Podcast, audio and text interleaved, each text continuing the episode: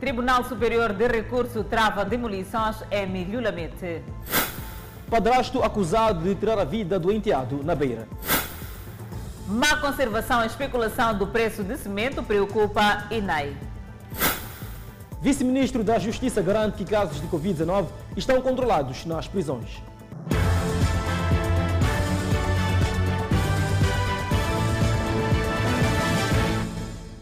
Boa noite, estamos em direto e seguramente em simultâneo com as redes sociais e a Rádio Miramar. O Tribunal Superior de Recurso da província de Maputo trava demolições no espaço em disputa entre a empresa Mergulhamete e os nativos. Ainda sobre o recurso, os nativos devem ser devolvidos à área de mais de 700 hectares. É o desfecho de um processo jurídico de disputa de espaço com mais de 10 anos. Depois da rejeição na primeira instância, eis que a primeira sessão do Tribunal Superior de Recurso de Maputo decide a favor dos nativos. Senhor Citói é a voz da satisfação. Isto significa um ganho bastante importante, na medida em que já há muito tempo em que, em que a gente vinha sofrendo sobre esse espaço. E a justiça funciona.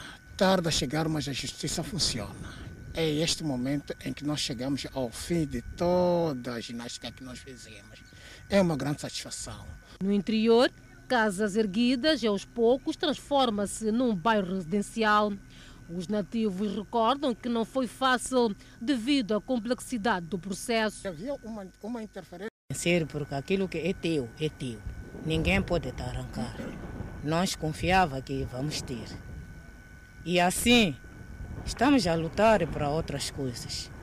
Porque começamos, quando a pessoa começa as coisas, tem que chegar até ao fim. Para este, o passado ficou Contudo, lamentam a forma como foi conduzido o processo. Ah, normalmente, não, a gente não dormia. Nós tivemos medo, porque apareceram a dizer que eu quero destruir essas casas, sei que, que, que. A gente não dormia. Mas a melhor coisa é rezar. Rezamos até chegar ao consenso que saiu ao despacho. Gostei muito. Mugulamete, no distrito de Marraquena, é um espaço para reflorestamento de eucalipto. A falta de manutenção de algumas pontes pedonais na cidade, província de Maputo, preocupa peões que apelam à limpeza e reabilitação. A ponte pedonal de Xiango surgiu em resposta aos apelos dos moradores face aos atropelamentos mortais de alunos durante a travessia. Insegurança rodoviária ultrapassada, mas outro mal pode estar à espreita. A ponte não se apresenta em bom estado. A remoção da rede em algumas partes, os ferros danificados, podem ser uma ameaça à queda de crianças. Ferrugem e mais ferrugem é o que se encontra atualmente nesta ponte. E não só, tem também ferros pelo caminho. Mas o que as mães descrevem como mais perigoso é o facto ainda em alguns lugares neste ponte já não ter rede de proteção. Aqui é um lugar perigoso, pois qualquer descuido poderá ser fatal. E não só, se nós subirmos bem mais ao alto desta ponte, encontramos outros perigos. Pelo caminho, há lugares onde a rede já não existe, mas se uma criança espreitar aqui, bem no alto da ponte, poderá ser ainda mais perigoso. Os pais pedem para que se veja e se faça a manutenção desta ponte. Tina Palato é o rosto de uma mãe preocupada. Ponte pedonal da Casa Branca, município da Matola. Com o passar dos anos, transformou-se num pequeno mercado. Sim, a ponte, ela geralmente agora sendo usada para evitar acidentes, mas a ponte em si, ela não está sendo muito limpa e também tem precisado de vendedores na ponte, como podem ver. A ampliação da Avenida de Moçambique, no troço entre o cemitério de Lhanguene e Missão Roque, deu a esta rodovia três pontas pedonais. No Benfica, a ponte só é usada durante o dia. A infraestrutura parece que também precisa de alguma intervenção. Yeah, já está velha, precisa ser limpada. Só. Mas o que mais inquieta os municípios são os roubos que se verificam no local. Mas a ponte, nós sofremos roubos quando estamos em cima. Quando chega aquela hora das 22, a ponte, as pessoas estão andando a vender aí, de repente mudam. Nós já não estamos a vender. Já estão a nos roubar. No bairro 25 de Junho, pede-se mais limpeza da ponte pedonal. Primeiro, as pontes todas não estão sem manutenção, as limpezas não fazem perfeitamente. Então, como nós, o, utentes, né? Claramente deviam fazer a, a, limpeza da ponte. E eles exigem que nós usemos a ponte, mas eles não fazem a limpeza perfeita. Apesar das solicitações, Nestas e outras vias com pontos pedonais, é visível a sua rejeição por parte de peões, que preferem colocar a vida em risco, disputando a estrada com carros. A polícia na Beira deteve um homem de 49 anos que está a ser acusado de assassinar o seu enteado de 30 anos de idade. O fato ocorreu no posto administrativo de Nhangau, que dista aproximadamente 30 km do centro da cidade da Beira. A polícia, que deteve o padrasto, fez saber que o indiciado, antes de cometer o referido crime, teria discutido com seu enteado por causa de 200 meticais que o finado pediu para a compra de bebida alcoólica. O porta-voz da PRM afirma que na discussão o indiciado recorreu a este pau, com o qual desferiu vários golpes contra a vítima. Constatamos como Polícia da República de Moçambique que, de fato, há toda aquilo que são as suas declarações nesta altura de nada serve senão uma tentativa de ludibriar as autoridades e fazer tanto pensar que terá sido eh, um acidente. O indiciado. O que fazia, íamos juntos. Íamos juntos. Então o senhor sente, portanto, esta, esta perda? Sim, sinto muita perda. E não só para mim, para toda a família. A polícia na cidade da Beira explicou que já foi aberto um processo contra o senhor Xavier Jorge, que deverá nas próximas horas fazer-se presente ao juiz de instrução para a legalização da sua prisão. Já na província do Maputo, uma adolescente foi supostamente violada pelo seu próprio padrasto na Matola. O indiciado já foi detido. Parentes da adolescente abusada sexualmente e vizinhos concentrados pedem socorro depois do crime supostamente protagonizado por um homem de 42 anos que trabalhava como pedreiro de uma residência no bairro Sidoava. A adolescente de 16 anos vendia pão quando foi violada. Ela sempre sai, vai vender pão, volta, vai vender pão, volta. Nesse dia saiu, no dia 10, ela foi vender pão. Na volta, ela voltou a chorar. Chega aqui em casa, eu pergunto, por que, que estás a chorar? Ela, tia, foi violada. Com quem? Com o senhor. Esse senhor te encontrou onde? Numa, estava numa casa a fazer muro. Eu, esse, esse tio, alguma vez já te conquistou? Ela disse que não. É pela primeira vez a ver aquele senhor. E era a primeira vez a comprar pão nela. Então, eu saí daqui em casa a correr com ela, porque o capulana que ela trazia estava cheio de sangue. A violação sexual deixa indignados os familiares da adolescente. É mais um caso de violação sexual na província de Maputo, no município da Matola, no bairro Sidoava. Uma menor foi violada. Os familiares estão indignados, tudo, porque as autoridades policiais avançaram com a possibilidade de negociação para o indiciado responder em liberdade. E aquele senhor da Cernic volta a me ligar no mesmo dia, a dizer que, senhora, é possível que se você pode voltar aqui na esquadra amanhã, antes das 9h30, eu, se eu conseguir, é de vir. Era o quê? Ele disse que, epa, aquele senhor ali está a chorar aqui, porque nós dissemos que a pena dele é, é, é maior. Então, ele está a chorar, está a pedir desculpa. E nós dissemos que, desculpa, ele não ia pedir a nós, ia pedir a você, que é a família. Eu, epa, eu, é de ver, ainda tenho que falar com outra família. Se aceito essas desculpas ou não. Eu falei com a minha família, a minha família não aceitou para eu pedir desculpa. Então aquele senhor disse que era para vocês negociarem, você e ele. De que forma? De que forma a negociação? Não, não sei. De que forma? Negociação recusada pela família que resultou na soltura do indiciado. E ela disse que é porque aquele senhor ali já não está aqui na esquadra. Eu como que ele não está aqui na esquadra? Disse que aquele senhor ali foi no tribunal, já, já no tribunal de, de pediram dinheiro de calção. Ele pagou dinheiro de calção de 20 mil lá no tribunal. Ele saiu, vai responder o processo enquanto está fora. Eu, vou, eu perguntei, como que o tribunal chama ele sozinho? Enquanto eu não estou, eu não tenho nenhuma informação disso. Eu também estava à espera do tribunal me chamar para ele ser julgado ele enquanto eu também estou. Ia pagar essa calção enquanto eu também estou. A família da vítima contesta a soltura do suposto violador e pede às autoridades da justiça o acompanhamento do caso. E a notícia que acabamos de acompanhar dá conta que familiares de uma adolescente abusada sexualmente no município de Matola contestam a soltura do suposto protagonista do crime que esteve detido depois das autoridades de saúde terem confirmado a violação. Ainda sobre o assunto, o tribunal mantém prisão do agente do Cernic e seus amigos envolvidos no caso da alegada violação de uma menor de 13 anos. O juiz de instrução criminal do Tribunal Judicial da província de Maputo validou e manteve a prisão preventiva do agente do Serviço Nacional de Investigação Criminal e outros dois homens acusados de violar a menor de 13 anos. Trata-se de Elídio José Moreira, agente do Cernic na província de Maputo, Josidino Leonardo Chambice e Shelton Vanildo Arlindo Cumbi, ambos estudantes. O juiz mandou em paz e liberdade Edmilson dos Santos por insuficiência de provas do seu envolvimento naquele ato de ondo, enquanto dois arguídos Cláudio Júlio Mateus e Charles Moai são dados como fugitivos da justiça. O caso, que foi a público, foi denunciado pela imprensa, com destaque para o jornalismo investigativo da TV Miramar e pelo Centro de Integridade Pública.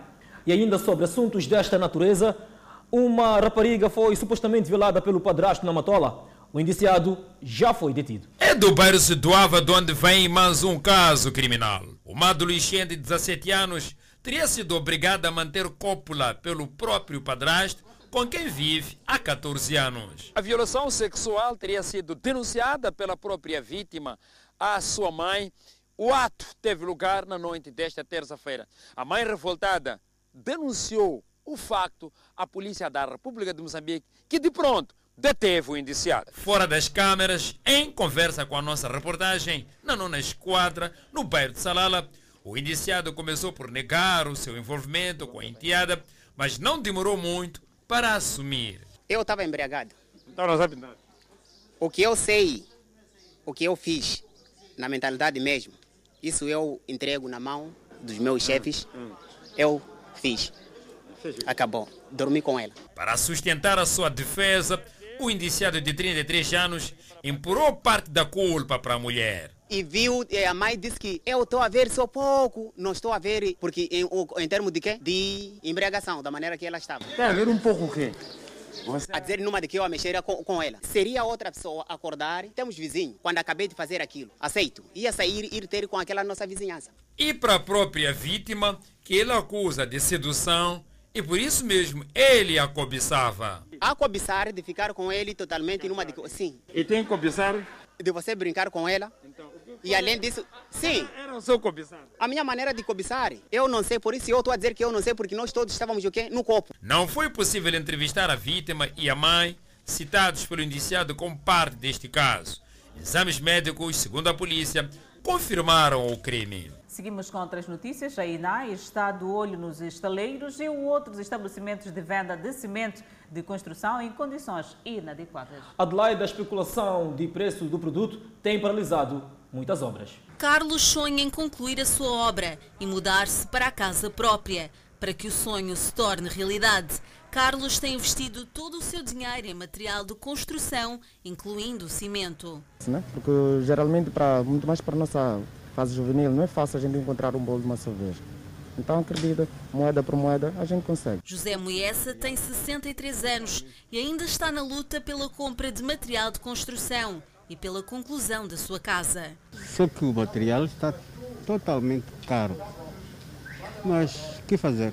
Vamos andando desse jeito. Então. Consigo um pouco, paro.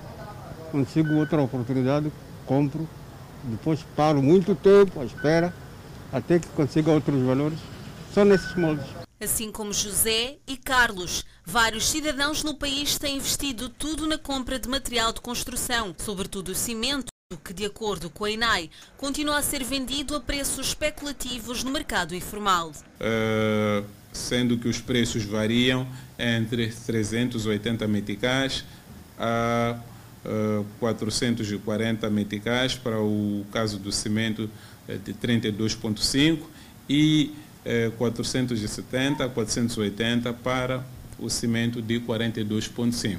Aqui ainda eh, prevalece alguma preocupação em relação ao mercado informal, daí que eh, é neste mercado em que os preços continuam a, a, a atingir uh, os 480 meticais, mas temos vindo a fazer nosso trabalho de sensibilização. E para além do preço especulativo que está a ser vendido o cimento em alguns locais, sobretudo no mercado informal, a Inspeção Nacional das Atividades Económicas alerta ainda para a conservação do produto, que em alguns locais está a ser vendido de forma imprópria. E também temos estado a trabalhar junto com os municípios no sentido de assegurarmos que o cimento não seja comercializado em, via, em vias públicas onde as condições são adversas eh, eh, eh, em relação àquilo que é estabelecido na legislação, daí eh, pôr-se em causa também a qualidade desse cimento comercializado nestes locais. Várias reclamações de clientes já foram observadas.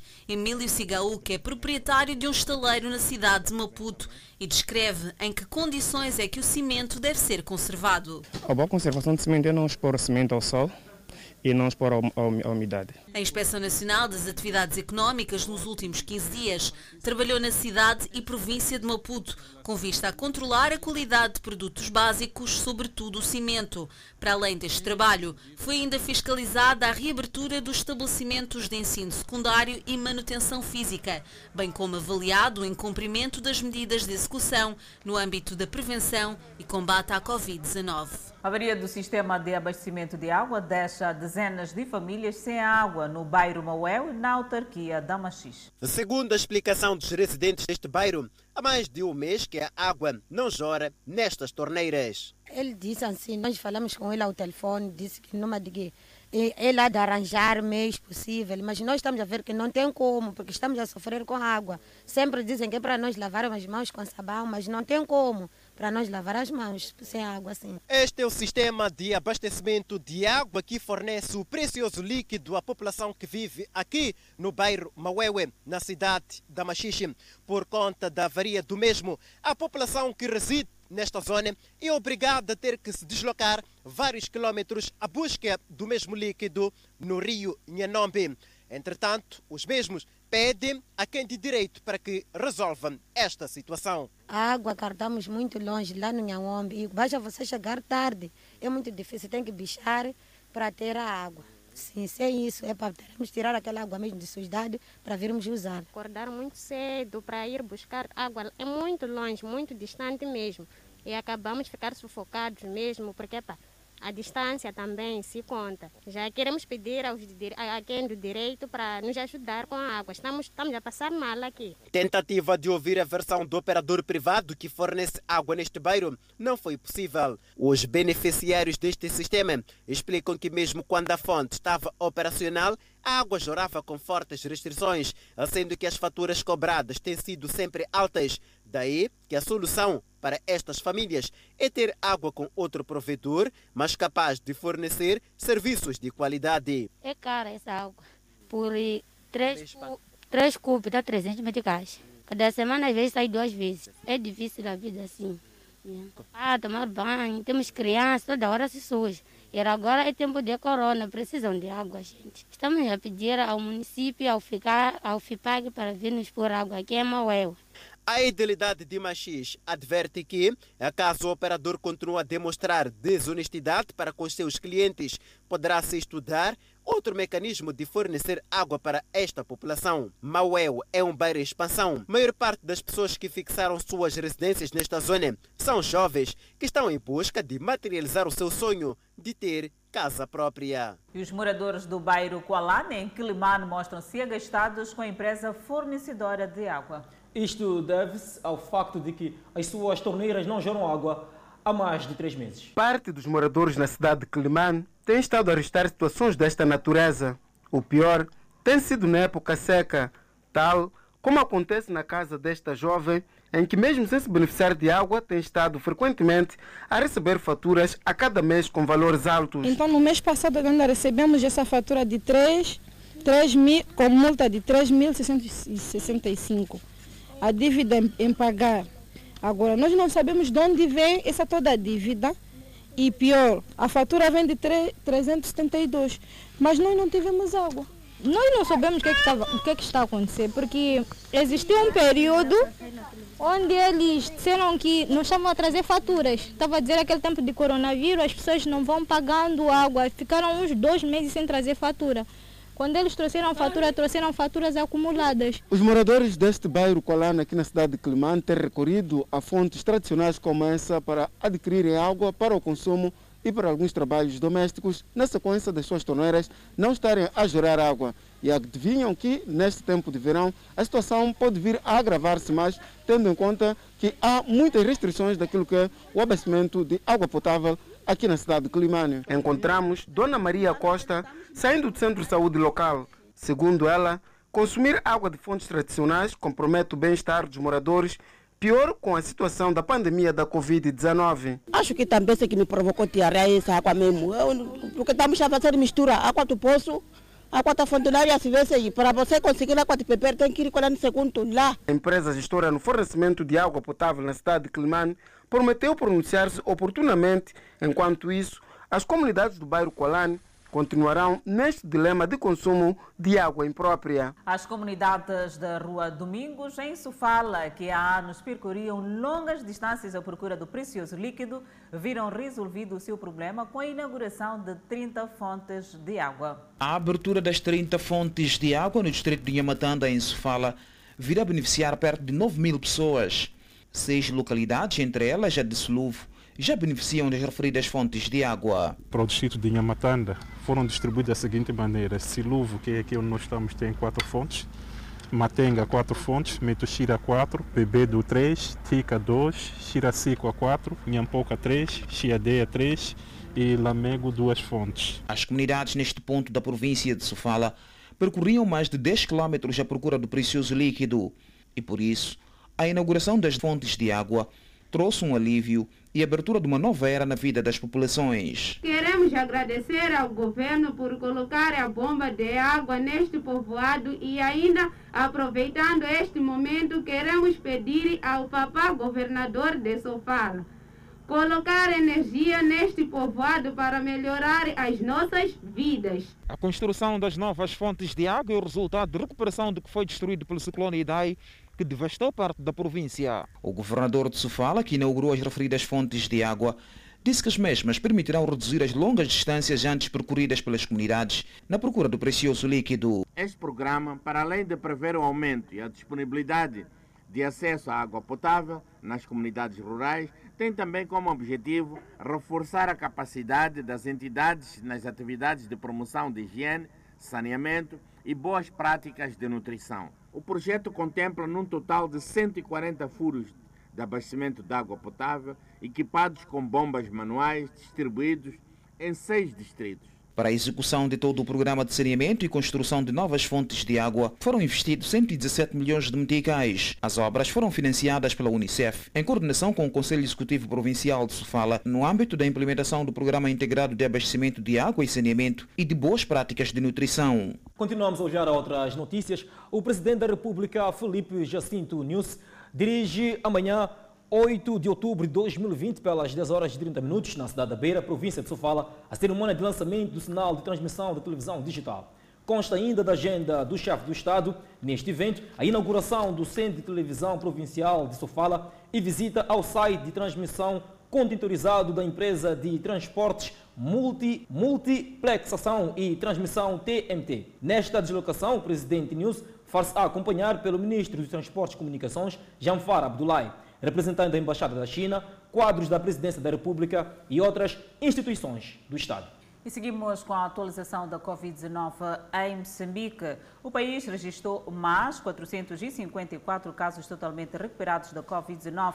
Com este número, sobe para 6.812 totalmente recuperados da doença. O país tem um cumulativo de 261 indivíduos internados, dos quais 43 sob cuidados médicos nos centros de isolamento. No outro quadro, vamos apresentar o número de casos positivos. Moçambique tem cumulativamente 9.494 casos positivos registrados, dos quais 9.196 de transmissão local e 298 importados. O país testou nas últimas 24 horas 1.080 amostras, das quais 96 revelaram-se positivas. Todos os 96 casos hoje reportados são indivíduos de nacionalidade moçambicana, sendo 94 de transmissão local e 12 importados e provenientes da Rússia. Entretanto, Moçambique tem 2.610 casos ativos, 68 mortes, com registro hoje de mais um óbito por Covid-19. Trata-se de um paciente infectado por Covid-19 na cidade de Maputo e de nacionalidade moçambicana. Seguimos com as notícias. O vice-ministro da Justiça garante que os casos de Covid-19 nas penitenciárias do país estão controlados. e que continua ainda proibida as visitas como forma de conter a propagação do novo coronavírus. A superlotação das cadeias aumentou o medo de contaminação de reclusos em algumas penitenciárias do país. Medidas foram tomadas para que as cadeias não fossem focos de transmissão. Seis meses depois do início da implementação das medidas, o vice-ministro garante que a situação da Covid-19 está controlada nas penitenciárias do país. E temos criado as condições para isolar os poucos casos que têm sido reportados da Covid-19 e com o acompanhamento adequado que nós temos feito, não temos nenhum exemplo de uma situação em que tenha havido um, uma contaminação massiva dos reclusos, que é o que nós receávamos. E fomos, como eu dizia, muito felizes na tomada da primeira decisão de se não permitir visitas, o continua até hoje. Ainda não temos visitas autorizadas. E porque o congestionamento dos estabelecimentos penitenciários é uma preocupação, o setor da justiça no país trabalha para a implementação da legislação da pena não privativa de liberdade, que poderá entrar em vigor a partir do próximo ano. Moçambique é convidado a muito rapidamente refletir para encontrar o seu mecanismo, o seu modelo de implementar esta, esta forma de se fazer cumprir a pena sem que necessariamente se esteja privado de, de liberdade. As penas de liberdade não privativa passam a ser obrigatórias e com a entrada em vigor a partir do próximo ano, espera-se que haja maior gestão da comunidade reclusória neste momento que está acima das capacidades das penitenciárias do país. O setor está ciente dos desafios desta lei e chama a intervenção da sociedade. É muito importante que nos preparemos todos para que possamos ver eh, os nossos reclusos a prestarem serviço na comunidade, nas várias dimensões. É limpeza numa escola, é varredura de uma estrada, é participação numa obra, numa obra de utilidade pública Portanto, em vários excertos onde nós entendermos que temos condições para não aplicar estas, estas medidas eh, eh, alternativas à pena de prisão, de forma que os resultados não sejam aqueles que nós esperamos. Para o efeito, esta quarta-feira, vários órgãos do sistema de administração da justiça reuniram-se em Maputo no Fórum de Articulação para a Implementação das Penas Não Privativas da Liberdade em Moçambique. Já estão criadas condições para a retoma das aulas da 12ª classe na província de Nampula. O facto acontece depois de se ter receado arrancar com as aulas na última quinta-feira. A retoma das aulas da 12ª classe na província de Nampula, em 20 escolas secundárias com condições aceitáveis de prevenção da Covid-19, arrancou exatamente na terça-feira, tal como havia garantido a diretora do setor. Além da cidade capital, os distritos também já retomaram as aulas. O exemplo é do distrito de Monapo. O distrito de Monapo tem duas escolas secundárias e todas elas já arrancaram as aulas. E nosso distrito já arrancaram as duas escolas secundárias que estão abrangidas nesta fase, que tem 12 classe, refere a escola secundária de Monapo e a escola secundária de Netia, sede num posto administrativo mas também na primeira fase já tinha arrancado as aulas no, no, Centro de Formação de Professores. E o Centro de Formação de Professores tem cerca de 443 formandos, e isso já arrancou desde o dia 15 de setembro. Mesmo os institutos de formação de professores por aqui também já retomaram com as aulas o Instituto de Formação de Professores de Monapo arrancou com as aulas com mais de 400 formandos. Mas antes da retoma, teve que criar todas as condições de higienização, por forma a fazer com que os estudantes tenham aulas de forma segura. Mudou muito, porque anteriormente eh, já não havia uh, distanciamento. Como, conforme está a ver, né? estamos sentados num lugar demarcado aproximadamente 2 metros, o que não existia antes. Com mais de 50 escolas secundárias, a província de Nampula retomou com as aulas em 20 estabelecimentos e trabalha para finalizar trabalhos de criação de condições nos restantes estabelecimentos. A Itália pode tornar obrigatório o uso de máscaras ao ar livre em todo o país para combater a disseminação do coronavírus. As máscaras faciais são um instrumento essencial para combater a propagação da Covid-19. Em nosso decreto governamental, que estamos prestes a adotar, estamos a considerar estender o uso obrigatório de máscaras faciais também em exteriores Isto em todo o país, disse Esperança durante uma audiência parlamentar. Queremos veementemente dizer aos cidadãos do nosso país que temos que fazer um esforço extra, porque em cada situação em que corremos o risco de encontrar pessoas que não moram conosco, é necessário usar uma máscara facial, disse. As infecções na Itália o primeiro país europeu a ser atingido pelo vírus, aumentaram de forma constante nos últimos dois meses. No sábado, a Itália registrou 2.844 novos casos, sua maior contagem diária desde abril, mas ainda muito abaixo dos números registrados na França, Espanha e Grã-Bretanha. O número de mortes diárias é normalmente inferior a 30, muito longe das contagens de cerca de mil que sofreu no pico de sua epidemia no final de março. As máscaras faciais já devem ser usadas o tempo todo ao ar livre na capital italiana, Roma e na região circundante do Lácio e em várias outras regiões italianas. Anteriormente, as máscaras só podiam ser usadas em espaços públicos fechados, como lojas e cinemas. No antigo Fórum Romano, no centro da capital, na terça-feira, a polícia patrulhava a área e obrigava o uso da máscara. É uma questão de respeito nei confronti del próximo. Não acho que as pessoas devam brincar com um vírus que pode matar. Não sou médica, sou advogada, então não sou especialista. Confio em quem sabe mais do que eu.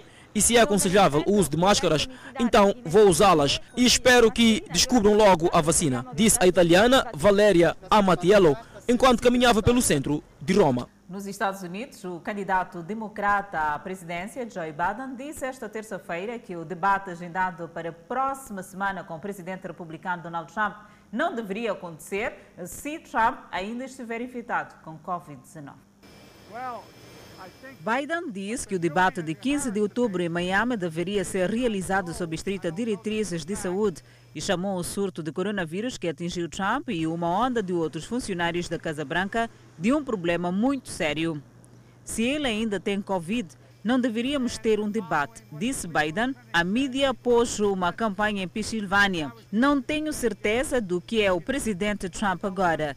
Não sei qual é a sua situação. Estou ansioso para poder debatê-lo, mas só espero que todos os protocolos sejam seguidos, disse Biden. Questionado sobre os comentários de Biden, o porta-voz da campanha de Trump diz o presidente Trump estará saudável e estará lá. Não há como escapar disso para Biden e os seus protetores na mídia não podem cobri-lo. Após dias de mensagens conflituantes de médicos e assessores sobre sua condição, Trump, de 74 anos, voltou à Casa Branca na segunda-feira, após três noites em um hospital. Seu médico disse esta terça-feira que Trump não apresentou sintomas da Covid-19 e está bem. O período normal de quarentena para qualquer teste positivo para Covid-19 é de 14 dias. Trump anunciou seu teste positivo na sexta-feira, mas a doença continua a se espalhar entre os principais assessores de Trump. O ex-vice-presidente de 77 testou negativo novamente para a Covid-19 na terça-feira, uma semana depois de compartilhar um palco de debate com Trump em óleo. O vice-presidente Mike Pence, o companheiro de chapa de Biden, a senadora norte-americana Kamala Harris, vão ao debate agendado para quarta-feira à noite. Os Centros de Controle e Prevenção da Doença dos Estados Unidos da América disseram que era seguro para Pence participar do debate porque ele não estava em contato próximo com ninguém com Covid-19. Beatriz Buchil insta os magistrados a serem rigorosos nos crimes ambientais. E alguns agricultores em Nampula estão a apostar em novas tecnologias. Mais detalhes depois do intervalo. De volta ao Fala Moçambique, a Procuradora-Geral da República, Beatriz Buchil, visita a província de Inhambane. Esta quarta-feira, a Procuradora-Geral da República manifestou preocupação no que tange a destruição de dunas e mangás ao longo da costa moçambicana, que muitas vezes é do conhecimento das autoridades que dão espaço à implementação de infraestruturas. Os nossos mangás, é? as nossas dunas estão a ser invadidas e a população que vai para lá tem doado algumas vezes. Tem, tem água, luz nesses locais, que são zonas de risco com impacto negativo mesmo para próprios cidadãos quando há acidentes climáticos. Qual é o trabalho que o Ministério Público está a fazer para atacar essas áreas? É verdade que grande parte da nossa costa já foram implantadas, eh, eh, implantados edifícios construção, etc, etc temos que minimizar o impacto. Beatriz Buchil apela ao Ministério Público que tome a dianteira o processo para travar a destruição da orla. Temos que destacar de uma só vez. Temos que ter um desenvolvimento sustentável do nosso país, incluindo da, da, daqui. Essa é uma das competências do Ministério Público constitucionais e legais, a defesa do ambiente. A visita da Procuradora-Geral da República, Beatriz Buchil, enquadra-se no âmbito da verificação dos níveis de organização, funcionamento e avaliação do desempenho dos magistrados afetos às procuradorias provinciais, distritais e do Gabinete Provincial de Combate à Corrupção. Uma mulher de 61 anos de idade foi encontrada morta em sua casa no bairro da urbanização. A mulher sofria de hipertensão. O quarteirão 20 no bairro da urbanização acordou esta quarta-feira em choque. Uma mulher de 61 anos foi encontrada morta em sua casa. Era uma pessoa que levantava-se muito cedo. Então, por verem a demora, acabaram rebentando a janela e apanharam ela inerte. A sobrinha conta como descobriu a morte da tia. O que aconteceu, certamente não sei dizer. Só sei que ela jantou comigo e foi dormir. Então, hoje pela manhã eu não vi ela acordar. Ela acorda muito cedo. Então, por volta das oito, eu tento bater a porta para ela, mas ela não respondia. Então, fui pedir ajuda a uma vizinha e chamei uma outra vizinha também. Vieram bater a porta, não respondia. Então, arrombaram a janela dela.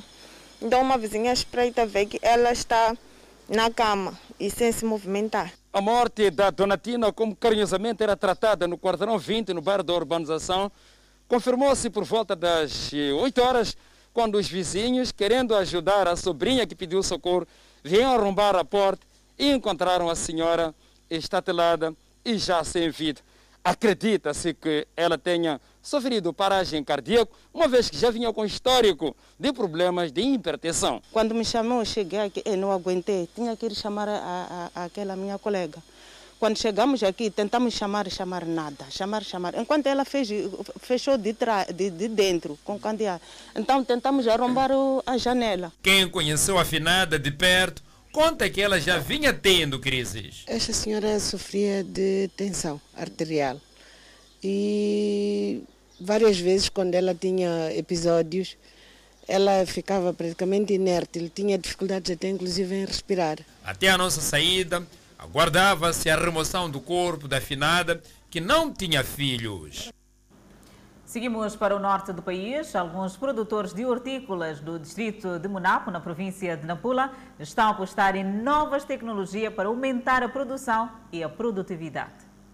Monapo tem uma área de 275 mil hectares de terra potencialmente rica para o cultivo e 12 extensionistas que vão assistir na próxima campanha agrícola mais de 300 pequenos produtores e associados, dispersos um pouco por todo o distrito. No entanto, o governo local começa com lamentações de perdas obtidas por conta do clima da região, que não favorece para o cultivo, como sendo um dos grandes constrangimentos, para depois reconhecer a necessidade de apostar em novas técnicas de produção. Não foi possível alcançarmos as nossas metas. Nós tínhamos uma meta de produzir cerca de 802 mil toneladas de culturas diversas e nós conseguimos alcançar 700, acima de 700, abaixo de 800, que não nos permitiu alcançar por causa da, da falta de chuvas. Nesta feira de irrigação à vida, esta quarta-feira, a alguras do Tru de Monapo, promovida por alguns parceiros, foi exposta a uma série de sistemas de irrigação para ajudar os agricultores a produzirem em todas as épocas do ano. A ideia é que todos possam melhorar a qualidade de vida, todos possam melhorar o acesso ao mercado, possam melhorar o tipo de produção e também possam interagir com os agrodealers, com o mercado, com os restaurantes, incorporar também processos de pós-colheita com a finalidade de aumentar a, a vida do, do, produto, como também poder chegar a outros mercados mais uh, exigentes. Há disponibilidade de água para toda a época do ano. Aliás, Existem igualmente várias opções para irrigação, de entre gota a gota, nebulização, santana, de motobombas, gravidade e outros sistemas. Neste ponto onde nos encontramos aqui na zona de Nacololo do Sul do Monapo, trabalham aqui 20 mulheres pertencentes a uma associação de produção de hortícolas. E com aquele sistema montado lá mais adiante, trabalham até então num hectare, mas com perspectivas de trabalhar até 10 hectares em função da capacidade que o mesmo sistema tem neste momento e esperam ainda aumentar os níveis de produção e produtividade porque terão de implementar vários sistemas de irrigação. Já aprendemos como fizemos a muda, como vamos fazer a irrigação. Sou multiplicador de sementes de alho, cebola e assim tenho alho e cebola. Para além da introdução dos novos sistemas para a irrigação dos campos agrícolas, os produtores são desafiados agora a usarem sementes melhoradas. Não perca no próximo bloco, já estão disponíveis perto de 2 milhões de meticais para a reabilitação da Casa da Cultura na Zambésia. Enquanto isso, o Ministério da Defesa incorpora 2.700 recrutas. São notícias a acompanhar logo após o intervalo. Até já. De volta ao Fala Moçambique. O Ministério da Defesa Nacional incorpora em todo o país cerca de 2.700 recrutas de ambos os sexos do segundo turno de serviço efetivo normal e o primeiro turno de prestadores do serviço cívico de Moçambique. Em conformidade com o número 1 do artigo 26 da Lei número 32/2009 de 25 de novembro e artigo 11 do Regulamento de Lei do Serviço Cívico de Moçambique de 15 de abril realizam-se anualmente as operações de incorporação de recrutas do Serviço Efetivo Normal e de prestadores de serviços cívicos de Moçambique.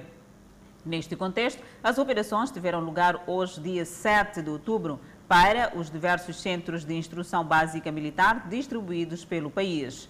Devido às medidas de prevenção da Covid-19, não foram realizadas habituais cerimônias de despedida dos macedos entre os órgãos locais do Estado e os familiares dos mancebos. A população do povoado de Machimino, no distrito de Baro, em Manica, regressa à zona de origem após ter abandonado o local devido à ação dos malfeitores. O distrito de Barue foi outrora palco de ataques de homens armados da Renamo que provocaram dezenas de deslocados. Com a assinatura do Acordo de Paz e Reconciliação de Maputo a 6 de agosto, a vida em Maximino voltou à normalidade. A população de Maximino, no tempo do conflito armado, aqui a população tinha dominado a zona, mas depois de havendo paz em 2004 para cá, a população voltou e começou a habitar nas suas áreas. Agora já está normal aqui. Não há mais confusão, nem pouco. A população já regressou e já se empenha na produção agrícola e não só. Começaram a praticar a agricultura e até 2015 houve a instalação desse centro, que é Centro de Transferência de Tecnologia para atender a população de Massimino. Esta é uma das residências que foi destruída por homens armados. Os proprietários, temendo a ameaça dos homens armados, abandonaram a residência. Aqui, depois de ladrão levar o cabrito de, de coisa de população, o galinha, porco, estava a levar. Para evitar eventuais focos, as forças de defesa e segurança têm estado naquele ponto, permitindo que a vida em Maximino seja levada num ambiente de paz. E na Zambésia já estão disponíveis perto de 2 milhões de meticais dos mais de 5 milhões para a reabilitação parcial da Casa da Cultura, que sofreu um incêndio há mais de um ano devido a um curto-circuito nas instalações. O diretor provincial de Cultura e Turismo na Zambésia avançou que neste momento o que será feito é a reabilitação da infraestrutura para que as atividades culturais possam ter um ritmo considerado normal e porque os valores ainda são exíguos para a reabilitação de raiz como seria o desejável. Até o momento, como eu falei, os empresários nos garantiram quase que 50% deste valor para nos poderem apoiar nisso. E nós, como governo, também temos parte desse valor para poder fazer a, a cobertura. E dizer que vai acontecer em duas fases. A primeira fase vai acontecer de novembro a, até janeiro, fevereiro. E a partir de fevereiro começamos a nova fase, que é a fase do, do, dos outros compartimentos. Estes jovens artistas olham com tristeza a infraestrutura, porque, no seu entender, as obras já deveriam ter dado o início ou deveriam ter terminado, para que nestas ações de medidas de relaxamento no âmbito da Covid-19, os artistas pudessem ter em mente algumas visões para um novo viver. Porque tivemos um incêndio que foi no ano passado e de lá até então, eh, conforme vimos as imagens, ah, ainda não foi feita nenhuma reabilitação. Neste momento, os artistas têm estado a reinventar-se com a criação de algumas atividades novas para que possam continuar a alimentar as suas famílias, principalmente os que apenas dependiam da arte. Bem, eh, alguns artistas, como eu, por exemplo, estamos a fazer alguns vídeos, alguns vídeos, né? Eh, sobre as medidas de prevenção do Covid-19, no sentido de incentivar as pessoas a acatar mais as, sobre, sobre essas medidas. Outros, por exemplo, estão parados mas outros também estão a ensaiar, com alguma esperança de que um dia poderá tudo voltar ao normal. Para reverter o cenário, os artistas têm estado a criar algumas plataformas digitais para a divulgação das suas obras para imortalizar a cultura nesta parcela do país. No próximo bloco, o conselheiro da Casa Branca testa positivo para Covid-19. Um tribunal queniano considerou esta quarta-feira dois homens culpados por apoiarem o ataque terrorista ao Westgate Mall em Nairobi. Atualidade internacional e nós voltamos em instantes. Volta ao Fala Moçambique, o Tribunal Queniano considerou esta quarta-feira dois homens culpados por apoiarem o ataque de 2013 ao luxuoso Westgate Mall de Nairobi, que deixou 67 mortos. Hussein Mustafa e Muhammad Abdi foram condenados e o magistrado-chefe Francis Adai absolveu um terceiro suspeito, Liban Abdullah Omar. O ataque de quatro homens armados ao grupo extremista Al-Shabaab com base na Somália foi o primeiro ataque em grande escala na capital do Quênia. Al-Shabaab prometeu vingança ao Quênia por enviar tropas em 2011 para lutar contra o grupo na Somália. O magistrado diz que, embora não hajam provas concretas de que os dois homens deram apoio material aos agressores, a comunicação constante com os pistoleiros davam apoio aos seus esforços. De acordo com uma reconstituição policial, os pistoleiros dividiram-se em dois grupos. Um passou pela entrada principal do shopping e o outro pela entrada de veículos e lançaram granadas e dispararam. A polícia e o exército do Quênia foram amplamente criticados por sua resposta ao ataque.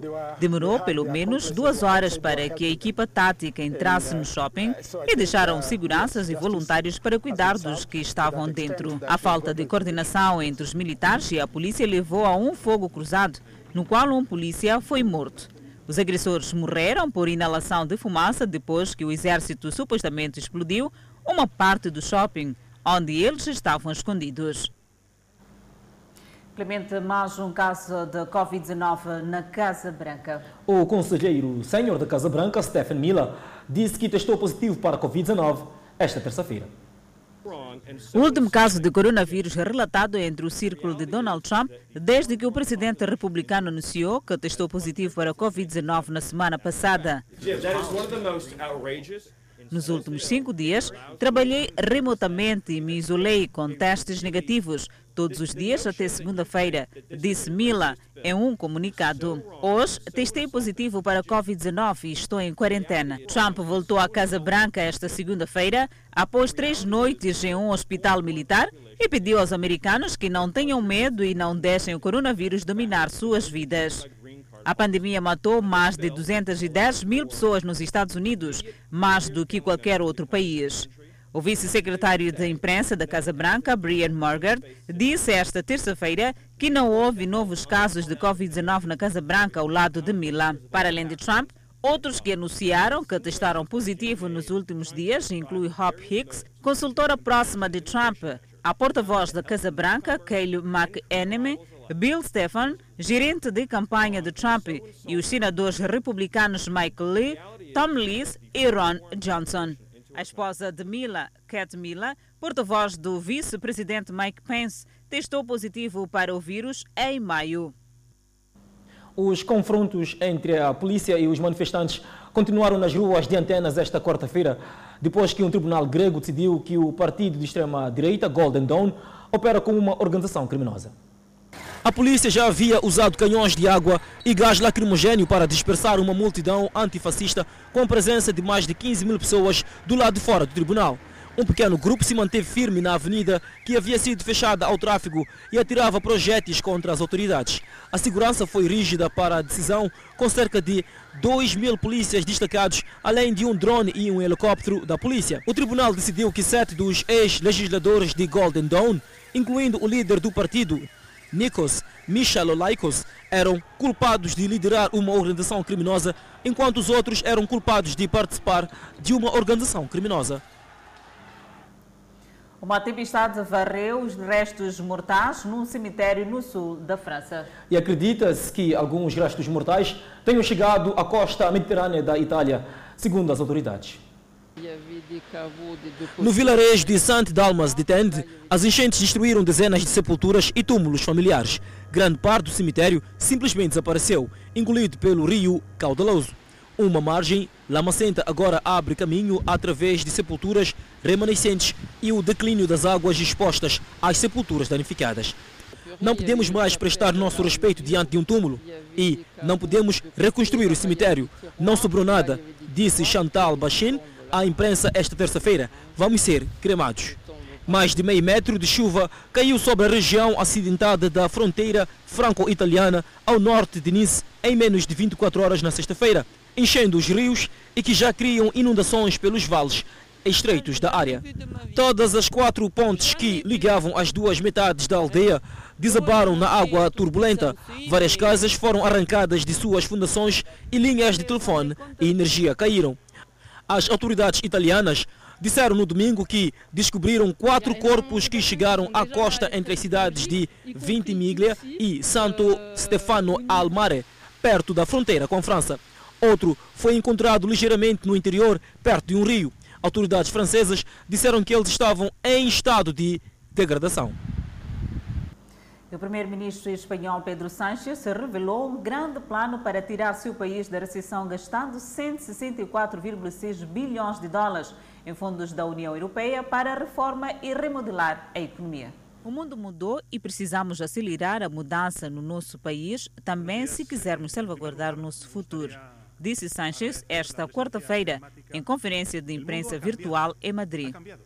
Trata-se de transformar este golpe pesado em uma oportunidade de conquistar nosso futuro como sociedade. Sanchez disse esta quarta-feira que espera que o plano crie cerca de 800 mil empregos nos próximos três anos. O programa é uma resposta à queda acentuada causada pela pandemia do novo coronavírus. A economia deve contrair 11,2% este ano o plano se concentra principalmente na transição para a energia verde e uma economia digital.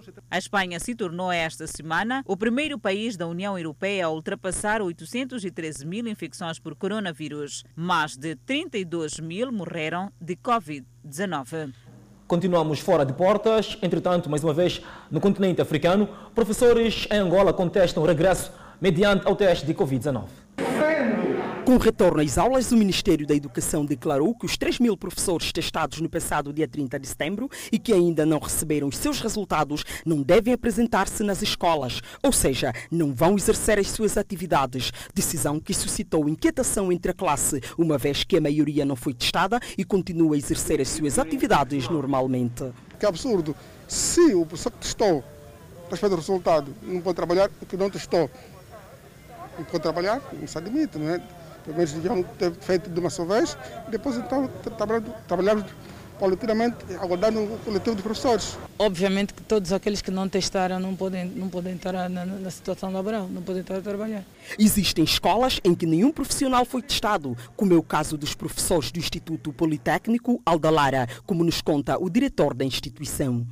É que nenhum dos professores do Instituto Politécnico Aldalara foi testado isso porque é, devia haver um pouco mais de organização. Como o teste era aleatório, deveriam pelo menos é, notificar é, as instituições para que cada uma das direções indicasse o número dos professores que podiam ser testados de, em cada uma das instituições. Mas ainda assim, os professores não testados continuam a aparecer em massa nas escolas, diferente dos alunos. Se no primeiro dia a maioria dos estudantes não compareceu à escola, hoje a realidade é bem diferente. A instituição já apresenta um número considerável de alunos. Quem não compareceu ontem diz ter feito uma investigação sobre as condições de biossegurança da instituição e decidiu comparecer hoje. Primeiro que gostaria de saber algumas informações, como é que eu estava, e só hoje que eu vim. Há um aumento considerável de alunos comparativamente ao dia de ontem. Professores que ainda não testaram reclamam pela decisão do Ministério em manter em casa os professores que aguardam pelos resultados dos exames. Por outro lado, alguns estudantes ainda continuam céticos em relação ao reinício das aulas. Autoridades detêm 50 pessoas em conexão com tráfico de droga em Barcelona. Segundo a Polícia Regional de Mossos da Esquadra, a última operação antidrogas envolveu mais de mil agentes e foram realizados mais de 40 buscas em apartamentos no bairro de Raval, no coração da Barcelona e em vários locais da cidade. Polícias nacionais e locais também participaram das operações com a ajuda de helicópteros que sobrevoavam o centro da cidade apartamentos usados para armazenar drogas e como esconderijos para os usuários obterem suas doses de heroína e cocaína, têm se espalhado nas áreas mais pobres das grandes cidades espanholas nos últimos anos. As bocas de fumo são geralmente conhecidas como narcofletes. Um número semelhante de pessoas foi preso em duas repressões anteriores em junho de 2019 e outubro de 2018. Convidamos a um breve intervalo, mas antes a previsão para as próximas 24 horas. No norte do país, Pemba 29 de máxima, 23 de mínima, Lixinga 28 de máxima, 14 de mínima, Nampula 30 de máxima, 19 de mínima. Seguimos para o centro do país, Tete com máxima de 32, 23, 23 de mínima e Quelimane 28 de máxima e 19 de mínima. Chimoio 27 de máxima, Beira 27 de máxima. Vilanculo também com 27 de máxima, Inhambane 27 de máxima, Xaixai 28 de máxima, Maputo 28 de máxima e 17 de mínima.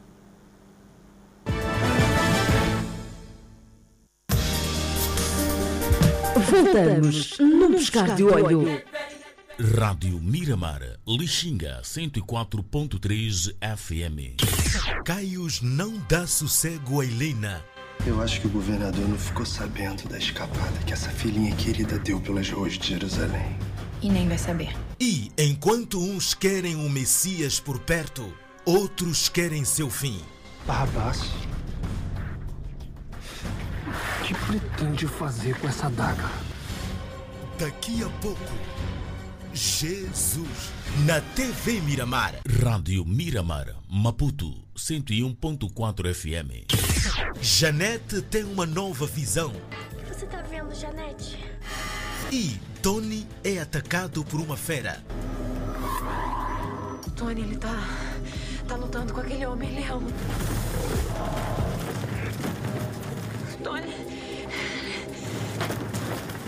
Agora que eu te peguei, eu não solto mais. Amanhã, às 17 horas e 30 minutos, Caminhos do Coração, na TV Miramar. Simplesmente a sua rádio Miramar.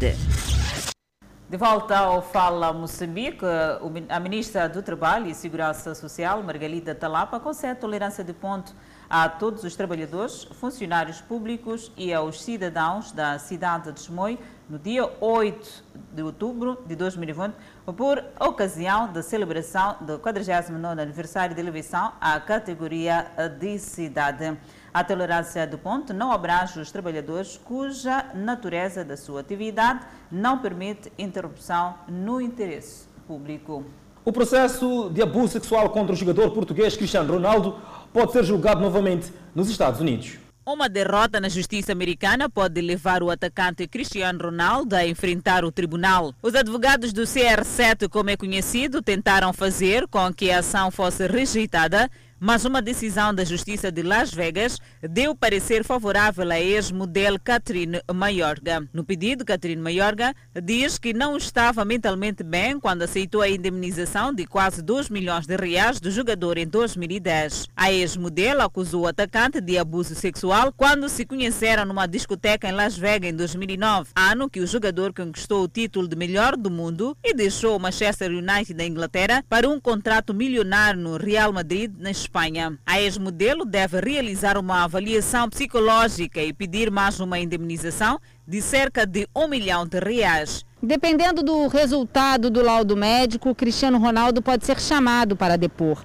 Ele nega todas as acusações. Enquanto espera os novos prazos da justiça, o jogador entra em campo amanhã pela seleção portuguesa em um amistoso contra a Espanha aqui em Lisboa. A justiça americana acredita que a data do julgamento deve ser marcada ainda este ano. A direção da Associação de Natação da cidade de Maputo quer que os clubes de natação da capital continuem a cumprir com as recomendações das autoridades de modo a prevenir a contaminação pelo novo coronavírus. Piscina Raimundo Franice, com água cristalina, mas ainda sem poder receber nadadoras. A pandemia da Covid-19 impediu a movimentação de natação neste espaço gerido pelo organismo desportivo que gera a referida modalidade na cidade de Maputo. A ansiedade dos nadadores é grande. A Associação de Natação da cidade de Maputo já prepara-se para uma possível retoma às atividades. Aqui na piscina Raimundo Franice já foram criadas as condições. Ao entrar, vai ser necessário desinfetar a sola. E depois, igualmente, será obrigatório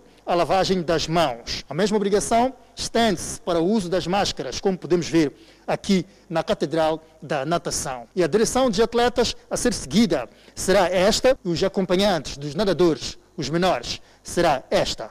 Páscoa Buc, presidente da Associação de Natação da cidade de Maputo, acredita que o governo vai autorizar em breve o arranque das atividades nos clubes de natação da cidade de Maputo. Ah, estamos sim preparados, estamos a nos organizar. A ansiedade é extremamente grande, mas como puderam ver, ah, as, condições estão a ser criadas e felizmente em algumas ah, piscinas dos nossos clubes já tivemos a expansão. Ah, com resultados que nos encorajam que estamos em condições para ah, ah, iniciar a época. Entretanto, alguns clubes de natação defendem que o cloro nas piscinas impede a contaminação da Covid-19. Por isso, não entendem porquê da demora na retoma. A, a, teoria que, que, é, que é verdadeira de que o cloro é, portanto, um inibidor da contaminação, mas também temos já a circulação de pessoas, a, a aproximação tem que ser zelada de modo a que não se exponha. E porque estamos a lidar também com escolas de natação onde há crianças, também o cuidado é redobrado.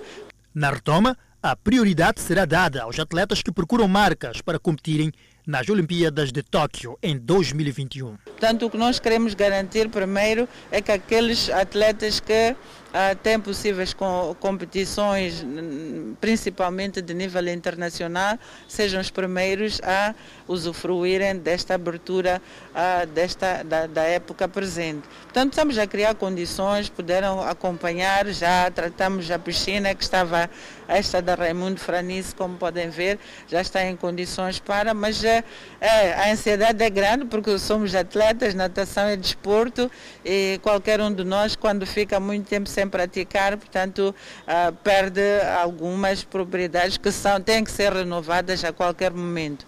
Os nadadores vão procurar recuperar o tempo perdido, concentrando-se nos próximos tempos na recuperação da capacidade técnica e física no exercício do nado. A ministra do Trabalho e Segurança Social, Margarida Talapa, concede tolerância de ponto a todos os trabalhadores, funcionários públicos e aos cidadãos da cidade de Montepuez no dia 8 de outubro de 2020, por ocasião da celebração do 49º aniversário, a elevação à categoria de cidade. A tolerância de ponto não abrange os trabalhadores cuja natureza da sua atividade não permite interrupção no interesse público. Exorta-se que a celebração seja de forma individual ou domiciliária no âmbito das medidas de prevenção da Covid-19 aprovadas pelo Governo. E na mesma senda, a ministra do Trabalho e Segurança Social, Margarida Talaba, concede também tolerância de pontos aos trabalhadores e funcionários e cidadãos da cidade de Chubut no dia 8, por ocasião eh, da passagem ou a elevação à categoria de cidade de Chubut. E desta maneira colocamos o ponto final ao Fala Moçambique. Obrigada pela atenção dispensada. Encontro marcado nas redes sociais. Nós voltamos amanhã.